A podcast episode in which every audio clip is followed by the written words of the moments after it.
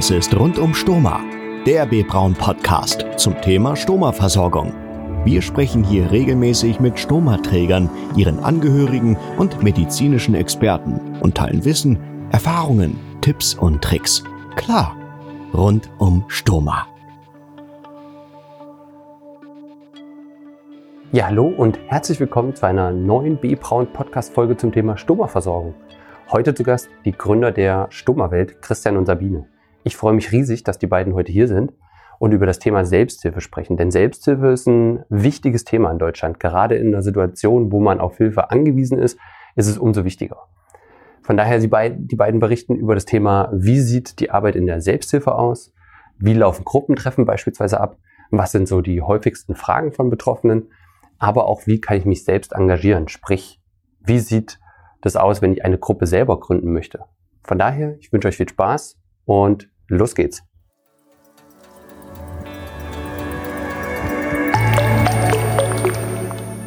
Rund um Stoma im Gespräch. Ja, hallo ihr zwei. Wer seid ihr? Könnt ihr euch kurz vorstellen? Was ist die Stoma-Welt und was macht ihr? Erzählt doch mal. Ja, hallo, ich bin Sabine Massiera-Limpert, ähm, habe vier Kinder, komme ursprünglich aus der Altenpflege, habe 25 Jahre ambulanter Pflegedienst gemacht und bin jetzt Geschäftsstellenleiterin der Stoma-Welt. Ja, mein Name ist Christian Limpert. Ich bin seit äh, meinem 18. Lebensjahr Stummerträger und äh, im Moment der Vorsitzende der Selbsthilfe Stummerwelt e.V. Wir sind ein bundesweit tätiger Selbsthilfeverein für Stummerträger. Ja, die Stummerwelt gibt es jetzt seit fast 20 Jahren. Ähm, wir sind äh, im Jahr 2000 gestartet mit einer Internetseite unter der Adresse stummerwelt.de. Ähm, die Idee war damals, äh, es gab keine, keine Informationen für Stromerträger im, äh, im Internet, Informationen über, wie lebe ich mit der Behinderung, ähm, wie äh, organisiere ich mein Leben mit dem Beutel am Bauch, sei es im beruflichen, familiären Umfeld oder mit den Freizeitaktivitäten, Sport und so weiter, was ich bisher gemacht habe. Ähm, wie mache ich das jetzt alles in der neuen Situation? Und da gab es nichts und äh, wir haben damals angefangen, Informationen zu veröffentlichen. Ähm, haben dann später ein Internetforum mit aufgebaut. Ähm, das war seit, ja, seit 2003, war damals quasi das Facebook für Stomaträger. Und äh, ähm, ja, das Ganze wurde mit der Zeit so groß, dass wir uns dann entschieden haben, einen Selbsthilfeverein zu gründen, der das Ganze trägt. Und das ist im Jahr 2010 passiert. Äh, das heißt, ja, wie gesagt, uns gibt's jetzt seit gut 20 Jahren als Selbsthilfeverein seit fast 10 Jahren. Ja, wenn ich jetzt Betroffener bin oder Angehöriger von einem Betroffenen, wo kann ich mich über Neuigkeiten aus dem Bereich Stoma informieren und welche Möglichkeiten bietet ihr dabei an? Ja, ähm, ich nehme die Beratungsanrufe entgegen, mache die Broschürenbestellungen fertig. Wir haben eine Broschüre, wir leben mit einem Stoma. Ähm, die Kliniken nutzen diese Broschüre sehr gerne. Die können die dann kostenfrei anfordern. Ähm, ja, die werden dann versendet. Auch die Privatpersonen, die können über ein ähm, Formular auf unserer Internetseite, ähm, das können sie ausfüllen und dann ähm, diese Broschüre anfordern. Ja, ansonsten ähm, wie gesagt, das Beratungstelefon, Leute, die die Selbsthilfegruppe besuchen können, rufen an oder Apotheker, Ärzte auch manchmal, die Fragen haben rund um das Stoma. Jeder, der möchte, darf gerne bei uns anrufen. Und äh, dann sind wir im Internet sehr stark aktiv, ähm, haben auch mehrere Plattformen, auf denen sich Stromaträger treffen und miteinander äh, sich austauschen können, quasi Online-Selbsthilfegruppen. Einmal unser Internetforum, aber auch auf Facebook haben wir eine sehr große Gruppe. Äh, und die Gruppen werden aktiv moderiert und äh, äh, betreut, so dass viel unserer täglichen Arbeitszeit quasi da auch reinfällt. ähm, wobei wir fast alle ehrenamtlich unterwegs sind. Ja, ich bin die einzige Angestellte bei der Stummerwelt. Ähm, ja. ja. Ja, wir informieren ganz breit über das Internet, ähm, über äh, unsere Internetseite stummerwelt.de. Ähm, dort ähm, gibt es einmal jede Menge Informationen über das Leben mit dem Stoma, auch zu sozialrechtlichen Themen, äh, wie funktioniert das mit der Kostenerstattung äh, und solche Dinge. Welchen Anspruch habe ich auch äh, als Stomaträger auf Hilfsmittel? Und ähm, äh, wir haben dort äh, auch einen, äh, ich sag mal, Newsbereich. Es ist ein Blog, den wir auf der Internetseite führen, ähm, wo wir immer wieder über aktuelle Themen, die Stromerträger betreffen, berichten. Das können sozialpolitische Dinge sein, ähm, dass sich gerade irgendwas tut, was vielleicht für uns Stromerträger etwas ändern könnte. Ähm, das können aber auch andere Dinge sein, die aktuell passieren. Vielleicht auch mal Berichte von Veranstaltungen und andere Sachen. Ähm, also ähm, aktuelle äh, Ereignisse und, und äh, Geschehnisse, die das Leben von Stummerträgern in irgendeiner Art und Weise beeinflussen. Ja, darüber berichten wir auch ganz aktuell. Ja, erzähl doch mal. Was sind so die häufigsten Fragen zum Thema Stoma, die euch erreichen? Das ist sicherlich auch sehr interessant für unsere Zuhörer. Ja, das ist einmal Reisen mit Stoma. Äh, das sind sehr viele Fragen. Was muss, muss ich beachten, wenn ich jetzt in Urlaub fliege oder, oder in ein anderes Land? Es gibt zum Beispiel Stromerversorgungen, die sind extra für die heißen Temperaturen gemacht. Da muss man vielleicht in der Urlaubszeit auf eine andere Versorgung umspringen. Dann, wie ist das, wenn man ähm, wegfliegt zum Beispiel? Dann wird man kontrolliert, dann muss man durch diesen Scanner, notfalls wird man noch abgetastet. Es gibt extra einen Pass für Stomaträger, einen Reisepass, den kann man ausfüllen lassen vom Hausarzt. Ja, so verschiedene äh, Hilfestellung geben wir dann. Ähm, den Reisepass gibt es bei den äh, verschiedenen Herstellern von Produkten zur Stummerversorgung. Und wir haben auch ein, eine Art Zertifikat, man sich ist mehrsprachig. Eine DIN A4-Seite kann man sich ausdrucken, vom Arzt bestätigen lassen. Dort ist in mehreren Sprachen erklärt, äh, welche Hilfsmittel da man mit sich führt, warum man diesen Beutel am Bauch hat, was das genau ist. Aber so zu den äh, Top 5 Themen würde ich sonst noch zählen ähm, Ernährung.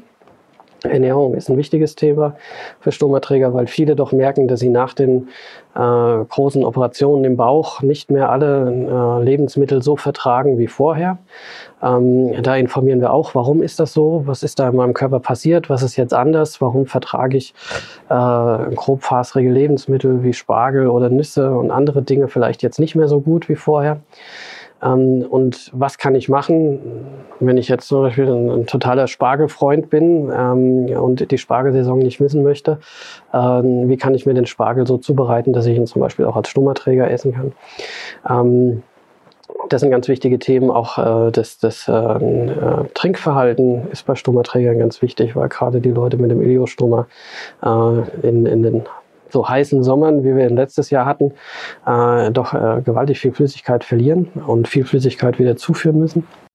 Und dazu gibt es ja auch einen ganz tollen Ernährungsratgeber von B. Braun. ähm, und äh, ja, nach der Ernährung ist noch eines der Top-Themen, äh, das eigentlich jeden Schnurrträger irgendwann beschäftigt. Äh, Sport, Bewegung, mobil sein, draußen sein. Ähm, was geht, was nicht?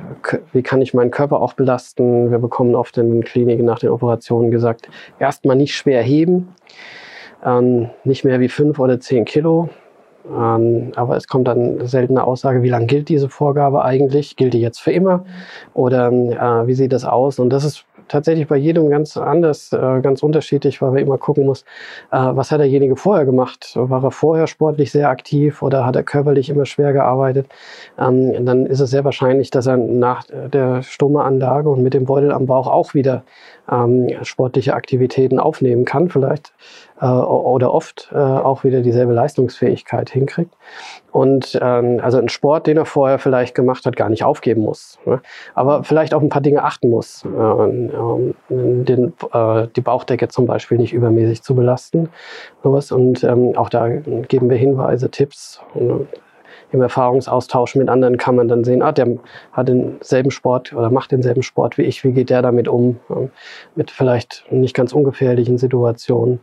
Ähm, und äh, ja, und manche treffen sich dann auch und, und ma machen dann gemeinsam Sport. Das heißt, äh, äh, laufen gehen.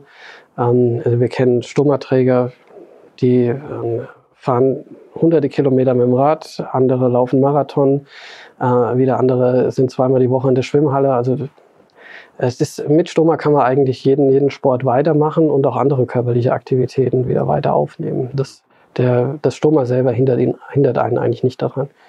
Und die Stummerwelt ist ja letztes Jahr mit Stummerträgern gestartet zum ersten Marathon. Ja, das war noch kein richtiger Marathon. so ein kleiner. Das war, äh, das war ein Staffellauf. Äh, wir haben das, äh, wir haben als, als Team der Stummerwelt das erste Mal an einem Staffellauf am Hunsrück-Marathon teilgenommen. Ähm, aber es hat wahnsinnig Spaß gemacht und wir wollen das auf jeden Fall ausbauen. Aber wir machen auch noch andere verrückte Dinge. Ähm, äh, dieses Jahr äh, haben wir das erste Mal Tickets für Wacken bekommen und äh, wollen mal schauen, wie viele Stummerträger sich auf Wacken rumtreiben. Welche Rolle nimmt denn das Thema Sexualität und Stummer ein? Sexualität und Stoma ist ein ganz wichtiges Thema. Ähm, Gerade so die Partner, die muss man ja auch äh, mit einbeziehen. Der Ehemann hat jetzt einen Stoma bekommen. Wie gehe ich als Ehefrau damit um? Ähm, man hat am Anfang vielleicht Berührungsängste. Ähm, nicht jeder kann das Stoma sehen. Es gibt auch Leute, die sagen, ich möchte damit nichts zu tun haben, jetzt die Partner. Ähm, dafür gibt es extra Zusatzprodukte. Da gibt es ähm, Spitzenbandagen für die Damen, die kann man drüber ziehen. Oder ähm, Stoffüberzieher, die man nutzen kann, damit es einfach für den Partner auch angenehm wird. Also es ist zum Beispiel so, dass diese Beutel haben ja die Verschlüsse, sei es mit Klett oder Gummiverschlüsse. Und wenn man sich aneinander kuschelt, kann es schon sein, dass der ein oder andere Verschluss auch mal piekst. Und ähm, mir persönlich ist es auch lieber, mein Mann nimmt einen Überzieher fürs Stoma, ähm, wenn man sich aneinander kuschelt, damit da halt auch nichts piekst oder stört. Ja, es geht einmal um die Optik, aber auch ja, man, man, fühlt sich dann ein bisschen, ähm, also wenn man den Beutel am Bauch hat, dann ein, ein bisschen freier und äh, hat nicht so die, die Vorbehalte. Kann die Partnerin jetzt tatsächlich damit umgehen, wenn der Beutel da jetzt so lose baumelt? Ja? Ähm, also das zu kaschieren macht es dann äh, in solchen Situationen ein bisschen angenehmer. Können die Stomaträger auch ihre Angehörigen mit zu diesen Treffen nehmen? Beziehungsweise gibt es auch Informationsstellen und Quellen, beispielsweise, wo sich Angehörige von Stomaträgern informieren können? Die Angehörigen können sich genauso informieren wie die, die Stomaträger, also die bekommen dieselben Informationen. Ähm, das spielt keine Rolle, ob jemand sagt, ich habe einen Stoma oder mein Mann hat einen Stoma oder meine Tante, Mutter, wer auch immer. Ähm, die Informationen bleiben gleich. Jeder hat das Recht, Informationen einzufordern. Und bei den Gruppentreffen, das Selbsthilfegruppentreffen, ist es so, dass die Partner sogar erwünscht sind. Weil sie sind ja mit betroffen. Wenn man zum Beispiel in Urlaub fährt mit einem Stomaträger und er hat jetzt Probleme mit der Versorgung oder verträgt ein Nahrungsmittel nicht, dann ist man als Angehöriger, denkt man dann, ach, wenn ich ihn jetzt allein im Hotelzimmer habe, äh, habe ich ein schlechtes Gewissen, also bleibe ich lieber bei ihm. Jetzt habe ich aber vielleicht ein, zwei Jahre auf meinen Urlaub gespart, möchte auch was sehen, möchte was unternehmen. Also was mache ich dann? Deswegen ist äh, gerade so die Position des Angehörigen ist sehr ernst zu nehmen. Und es ist auch ganz wichtig, dass man sich auch mit den Angehörigen austauscht. Wie seht ihr das? Was habt ihr für Probleme mit dem Stummerträger? Ja. Und dass auch Angehörige die Chance haben, sich miteinander auszutauschen ja. über das, wie, wie, sie die Situation erleben mit dem Partner. Ja. Wir, wir, sehen bei uns im Internet, dass sich unwahrscheinlich viele Leute für das Thema Stoma, künstlicher Darmausgang, äh, mit, über welchen Begriff man da auch immer mit in Berührung kommt, ähm, interessiert. Wir haben 160.000 Stomaträger in Deutschland.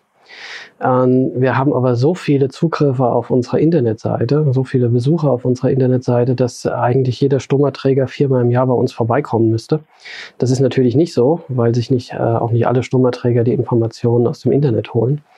Ähm, aber wir sehen daran, dass dieses eigentlich so auf den ersten Blick tabuisierte Thema doch ein großes Interesse hat und sich bei uns nicht nur die Betroffenen selber informieren oder die Angehörigen, sondern auch zum Beispiel Arbeitskollegen, die jetzt mitbekommen haben, ach, er ist operiert worden, vielleicht eine Darmkrebsoperation gehabt, hat jetzt den Beutel am Bauch. Traut sich vielleicht auch gar nicht seinen Kollegen direkt darauf anzusprechen, kann aber im Internet für sich erstmal gucken und schauen ähm, genauso Leute, die ähm, vielleicht eine chronisch entzündliche Darmerkrankung haben und von den Ärzten als Therapieoption, als weitere Therapieoption das Stoma vorgeschlagen bekommen, ähm, können sich erstmal in Ruhe äh, im Netz informieren, äh, selber aktiv werden, müssen nicht direkt mit an, erstmal mit anderen Personen darüber sprechen oder mit anderen Ansprechpartnern. Ähm, und die, die, äh, ja, es ist einfach leichter zugänglich und wir merken, dass das Interesse an dem Thema sehr, sehr breit ist. Viel breiter, als man so vermuten würde. Wenn ich Betroffener bin, wie finde ich denn eigentlich eine Gruppe in meiner Nähe? Also wir haben einmal Flyer gedruckt von den unterschiedlichen Gruppen. Ähm, die werden verteilt in den Krankenhäusern, bei den Ärzten, Kohleproktologen, also da, wo Stomaträger vor Ort sind. Entweder dann über diesen Flyer oder die Betroffenen suchen halt im Internet, ähm, geben das Stichwort ein Selbsthilfegruppe und den Ort und dann stoßen sie auch auf unsere Internetseite und auf die Gruppen.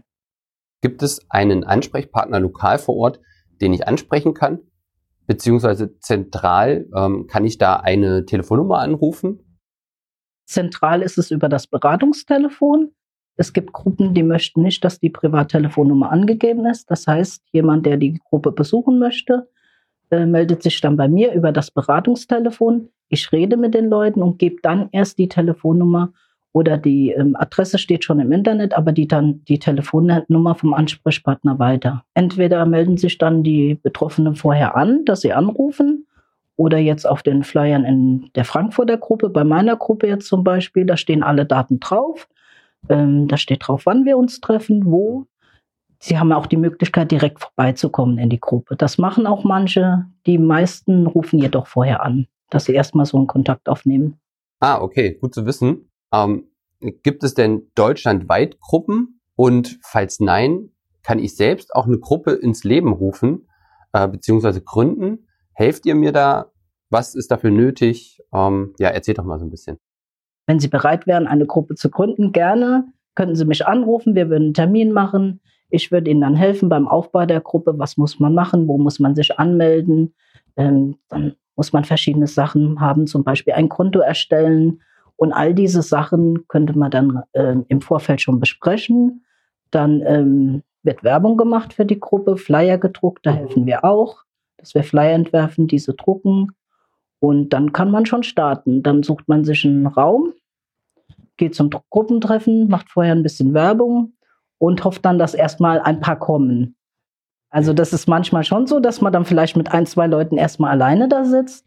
Aber die Gruppen, also wir haben Gruppen dabei, da sind doch schon manchmal 30, 35 Mitgliedern. Also die wachsen auch, die Gruppen. Da braucht man auch ein bisschen Geduld. Sie können starten mit ein, zwei Personen, aber es gibt eine Mindestgröße, ähm, zwischen sechs und acht Personen. Das kommt auch auf die Bundesländer an, ähm, was dann von den Krankenkassen gefördert wird.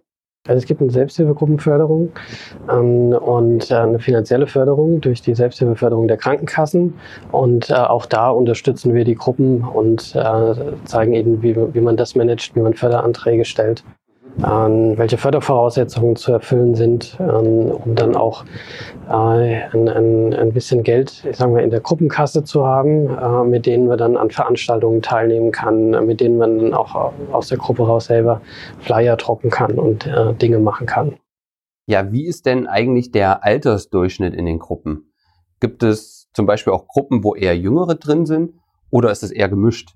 Beziehungsweise anders gefragt, wenn ich als jüngerer Mensch in so eine Gruppe ähm, reinkomme und da sitzen eventuell nur ältere Menschen, fühle ich mich dann vielleicht nicht eher fehl am Platz? Ähm, könnt ihr da so ein bisschen Einblick geben? Die Gruppen sind oft gemischt. Also der jüngste Teilnehmer war anderthalb, den ich hatte. Und ähm, klar, so die 20-, 30-Jährigen ist ein bisschen weniger. Ähm, so ab 45, 50 geht es dann los. Wir haben auch die Ältesten mit 95, also da ist alles vertreten. Ähm, wobei ich sagen muss, auch die jüngeren Leute, wenn sie in die Gruppe kommen und Fragen haben, sie ähm, nehmen die Antworten oder die Erfahrung von den Älteren an. Ich glaube, in dem Moment spielt es keine Rolle, wenn man jetzt einen Stoma bekommt, ob jetzt ähm, ein 60-jähriger Mann mir die Informationen gibt, das habe ich in der Situation gemacht, das habe ich gemacht. Also ähm, da werden wenig Unterschiede gemacht. Ja, wir merken das auch ganz stark im Internet. 2003 ähm, betreiben wir ein eigenes Internetforum und ähm, da verschwimmen die Altersgrenzen total. Äh, und ähm, wird über, über Generationen hinweg diskutiert und sich ausgetauscht. Ähm, wir haben dann auch mal eine Untersuchung gemacht bei unseren äh, Mitgliedern. Da haben, äh, haben wir 350 Rückmeldungen dann äh, letztendlich gehabt und haben nachgefragt, wie groß ist denn euer Interesse, euch auch in der Selbsthilfegruppe vor Ort zu treffen? Weil wir immer so selber der Meinung waren, ja, die Leute gehen eigentlich ins Netz, weil sie an Gruppentreffen gar nicht so großes Interesse haben ähm, und haben uns auch immer wieder zurückgespiegelt, ja, wir kriegen eigentlich alles im Netz, was wir uns so erhoffen an Austausch. Dann kam aber raus, dass gut ein Viertel der Leute, äh, fast 25 Prozent, sich tatsächlich auch den direkten Kontakt gewünscht haben zueinander. Und was ganz spannend war, die ersten Selbsthilfegruppen, die sich unter unserem Dach gegründet haben, die das waren Initiativen, die kamen aus dem Netz aus, aus dem Internet heraus, dass sich äh, Leute in unserem Internetforum gefunden hatten, haben gesehen, oh, wir kommen aus der gleichen Ecke, lass uns doch mal auf einen Kaffee treffen. Dann waren das zwei, drei Leute, die fanden das erste Treffen cool und gesagt, wir treffen uns nächsten Monat wieder auf einen Kaffee. Und die kamen irgendwann auf uns zu und haben gesagt, ja, wir würden uns eigentlich gerne jeden Monat treffen. Und kriegen wir das irgendwie ein bisschen organisiert? Ja, machen wir ein Selbsthilfegruppentreffen draus. Und äh, so sind die ersten Gruppen bei uns gestartet. Die kamen tatsächlich aus dem Netz äh, in, in die reale Welt zurück, so meinen, wo eigentlich Selbsthilfegruppen ein Thema ist, wo diese, also eigentlich hat sich ja die Selbsthilfe vor 45, äh, 50 Jahren aus der Selbsthilfegruppenarbeit entwickelt. Ähm, und eine ganze Zeit wurde das Internet auch mehr als Konkurrenz gesehen, dass die Leute von den Gruppen weghält. Aber es ist, ist nicht so. Ja. Die, es kommen wirklich viele Leute auch aus dem, die sich im Netz kennengelernt haben oder Selbsthilfe im Internet kennengelernt haben, dann über das Internet auch zu den Selbsthilfegruppen.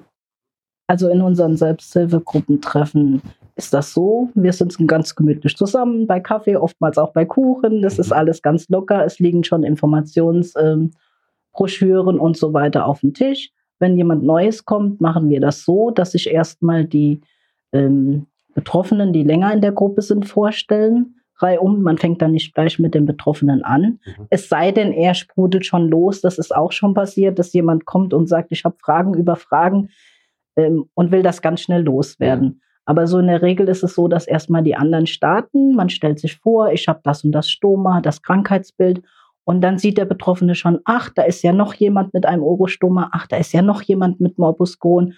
Und ähm, dann merkt man schon, wie die Leute aufblühen. Also sie sitzen schon, sitzen schon gar nicht mehr so verkrampft da. Sie hören dann genau hin und freuen sich, dass sie jemand gefunden haben, der gleichgesinnt ist. Ja, dann wird sich vorgestellt, dann ist der, der Neuling da, sag ich mal, und stellt sich auch kurz vor. Wenn er möchte, kann er schon Fragen stellen.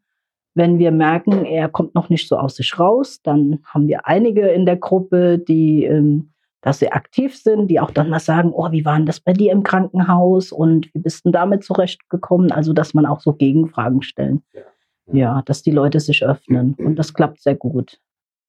Das Wichtige ist, wenn man neu in so eine Gruppe kommt, erstmal so ein bisschen Vertrauen in die Gruppe zu kriegen, die Leute kennenzulernen.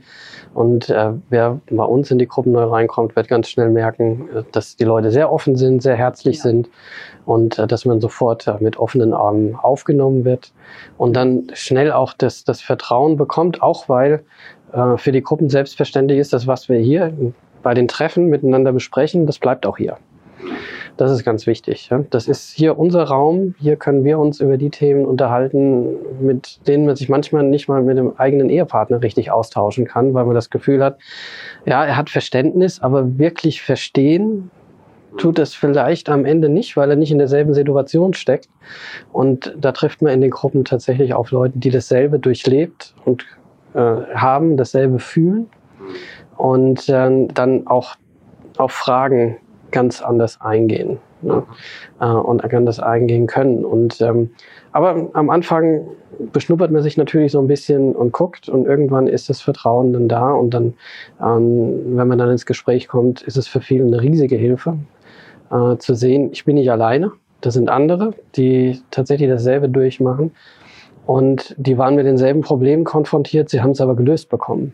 Ja. Also Selbsthilfegruppe treffen sind auf keinen Fall so, wie man sich vielleicht vorstellt, wenn man das Wort Selbsthilfegruppe hört, dass man im Stuhlkreis zusammensitzt, total depressiv und sich gegenseitig äh, quasi die Ohren voll heult. Also jeder, der das mit diesem Bild in unsere Gruppen kommt, wird total überrascht sein, dass es das totale Gegenteil ist. Viele unserer Gruppen treffen sich auch in, in, Restaurants Gaststätten. Also es geht, geht äh, äh, bei manch einem auch sehr stammtischmäßig zu. Und also es ist völlig locker, ganz offen und äh, ein ganz herzliches Miteinander. Erzählt doch mal kurz, wie lange dauert ein Treffen und wie häufig treffen sich die Gruppen? Geben es immer so an mit eineinhalb Stunden. Wenn es dann mal zwei Stunden werden, ist es auch noch okay. Aber irgendwann, also ich habe dann auch so ein Glöckchen, wenn wir viele Leute sind, dann Glocke und verabschiedet und Dankeschön, dass ihr hier wart. Und jetzt ist es aber beendet.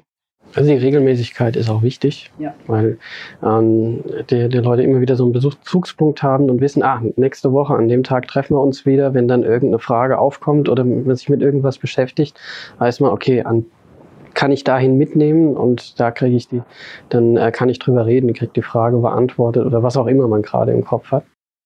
Treffen sich die Mitglieder auch außerhalb der Gruppen? Habt ihr da schon Erfahrungen gesammelt? Wie ist das? Wir haben auch Selbsthilfegruppen, die noch Aktivitäten außerhalb der regelmäßigen Termine machen. Also wir haben schon mal eine Schwimmgruppe angeboten. Da hatten wir so einen Blog von sechsmal Schwimmen alle vier Wochen. Und dann hatten wir die Schwimmhalle ganz für uns alleine, für die Stummerträger. Und da waren schon zwei Leute dabei, die sich so nie trauen, ins Schwimmbad zu gehen. Und die haben dann gesagt, oh Sabine, du machst das. Und ja, wir kommen dann mal. Ich weiß noch nicht, ob ich ins Wasser gehe. Und nachher sind sie all da rum und da haben wir noch die Schwimm Schwimmnudeln genommen, Gymnastik gemacht, total happy. Und das war auch so ein Anstoß, dass sie dann später auch ins Freibad oder ins Hallenbad gehen. Und also wir haben Gruppen, die machen Schwimmaktivitäten, andere treffen sich, gehen gemeinsam wandern, walken äh, oder machen gemeinsame Ausflüge zu Theaterbesuchen und anderen Dingen. Also das, die, unsere Gruppen sind recht aktiv, da passiert sehr viel laden auch manchmal zu den Gruppenterminen ähm, äh, Ansprechpartner ein zu bestimmten Themen, sei es mal ein Arzt, der über ein bestimmtes Thema spricht oder äh, Leute vom VDK, die äh, zu sozialrechtlichen Themen äh, sprechen oder anderen Dingen. Also es wird auch aktiv von den äh, Ansprechpartnern, von den äh, Gruppensprechern ähm, äh, dafür gesorgt, dass, dass immer mal wieder auch Themen in den Gruppen aufgenommen werden und gemeinsam besprochen werden. Ja, damit auch unsere Zuhörer auch mal so ein Bild davon bekommen. Welche Fragen werden denn in der Gruppe so besprochen und wie ist ein Gruppentreffen aufgebaut?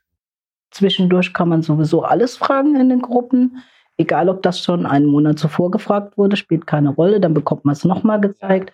Aber wir haben so Sachen wie jetzt zum Beispiel die Zusatzprodukte zeigen, die Stoma-Versorgung, die Arten, das machen wir alle drei Monate in der Gruppe. Dann bringen wir Materialien mit und zeigen nochmal genau, wie wendet man jetzt eine Paste an, wie wird der Hautschutzring ordentlich angebracht, für was ist er überhaupt gedacht, dass man so die einzelnen Teile nochmal erklärt, weil wir doch in der Vergangenheit gesehen haben, dass da viele Fehler gemacht werden.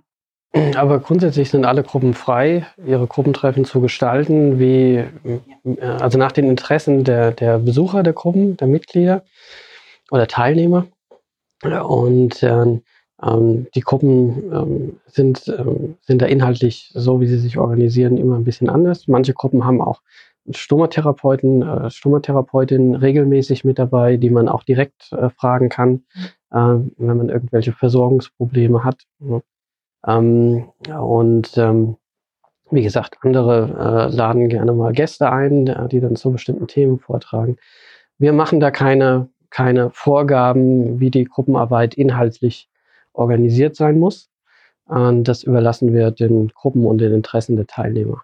Ja, der Begriff Selbsthilfegruppe kann ja auch erstmal abschreckend sein.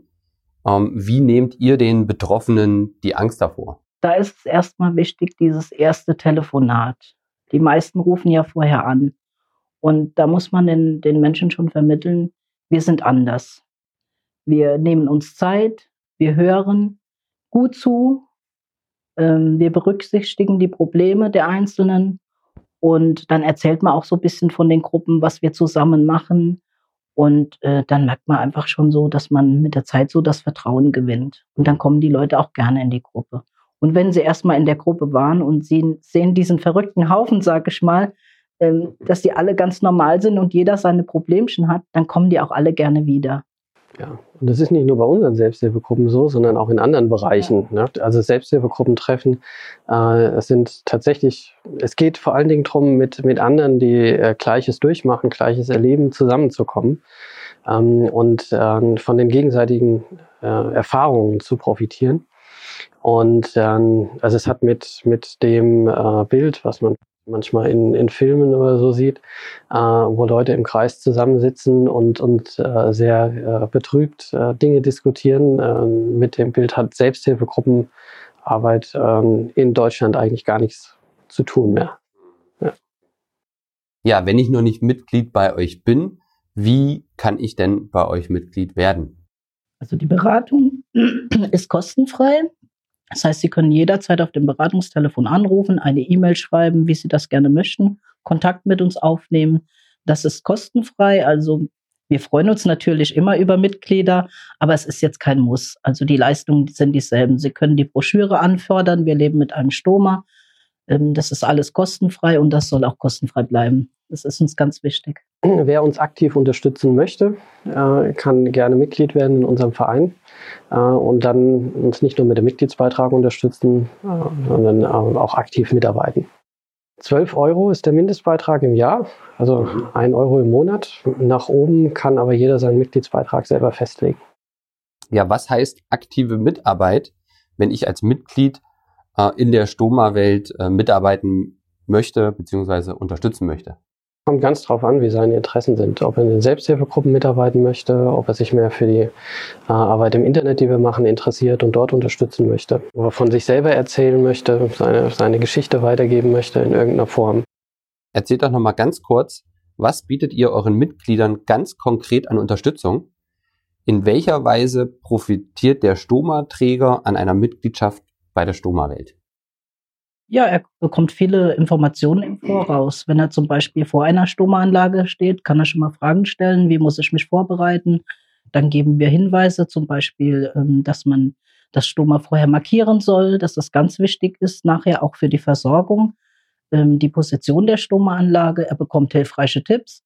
Ähm, er bekommt Hilfe, wie wird ein Rezept ausgefüllt, was muss auf dem Rezept stehen, all diese Sachen, die wichtig sind für Stomaträger, die jetzt eine Stoma-Neuanlage bekommen, die haben wir halt zusammengefasst in dieser Broschüre.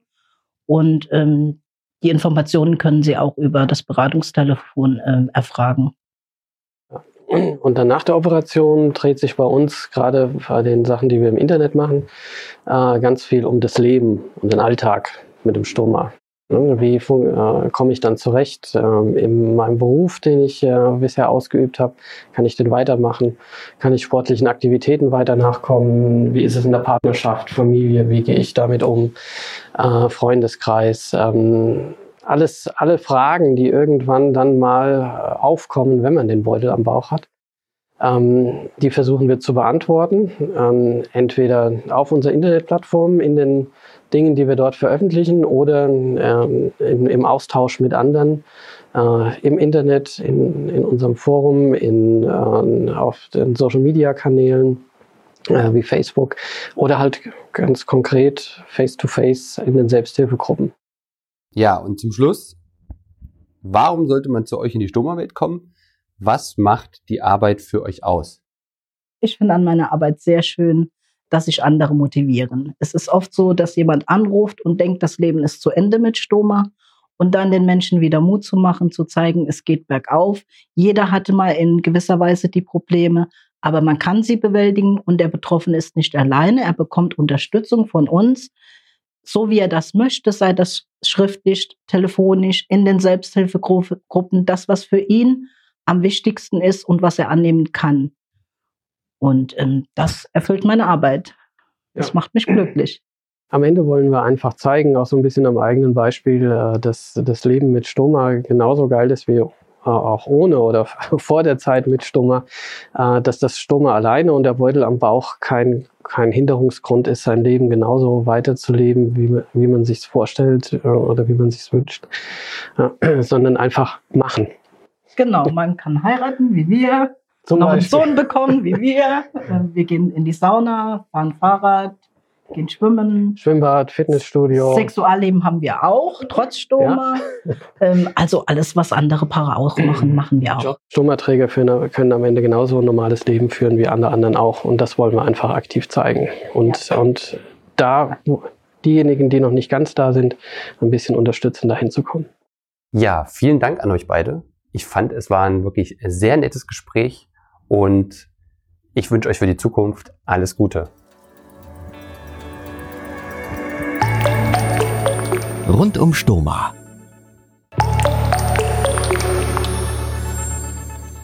Ja, das war es auch schon wieder mit unserem heutigen Podcast. Ich hoffe, es hat euch viel Freude gemacht. Ihr habt einiges mitnehmen können. Und wenn ihr mehr über die Stoma-Welt erfahren wollt, dann geht doch einfach auf www.stoma-welt.de, klickt euch durch. Da findet ihr sicherlich noch ganz viel mehr Informationen. Ich möchte an der Stelle jetzt auch nochmal auf weitere Folgen unseres Podcasts hinweisen. Die findet ihr unter anderem auf www.bbraun.de slash stoma-podcast. Ihr könnt aber auch die Folgen abonnieren unter Spotify, iTunes, Deezer. Gebt einfach ein rund um Stoma und dann seid ihr mit dabei. Ich freue mich aufs nächste Mal mit euch und macht's gut. B. Braun. Sharing Expertise.